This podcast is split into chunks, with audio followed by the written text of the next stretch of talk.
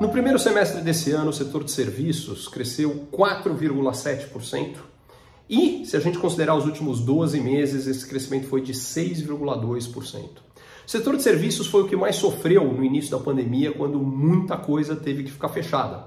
Mas, desde então, vem sendo, desde que a gente teve a reabertura, disparado o setor da economia brasileira que mais cresce. E o interessante é que no período acumulado pós-pandemia, desde o início da pandemia, ele é já com bastante folga o setor que mais teve crescimento, cresceu bem mais do que o setor de comércio, do que o setor de, é, da indústria. É, e aí vem a parte interessante é, da história e o grande risco. A proposta de reforma tributária, ela tem o grande mérito de reduzir brutalmente a carga de impostos para a indústria, tornando a nossa indústria mais competitiva e criando um potencial de crescimento maior. Só que ela tem um enorme demérito de fazer isso jogando toda a redução de carga tributária que vem da indústria vira aumento de carga, carga tributária no setor de serviços. O problema é que não só o setor de serviços é o que vem puxando o crescimento da economia brasileira, mas além disso, ele é o setor que mais emprega no Brasil.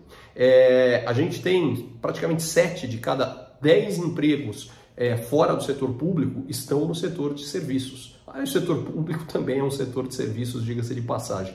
É, e o resultado é, disso daqui é que, é, se de fato a gente tiver a reforma como está, é provável que o setor de serviços sofra e, eventualmente, inclusive, com uma redução significativa do número de empregos no setor. Isso, por sua vez, pode dar uma bela freada na economia brasileira lá para frente. Tomara que isso seja ajustado e que isso não venha a se materializar.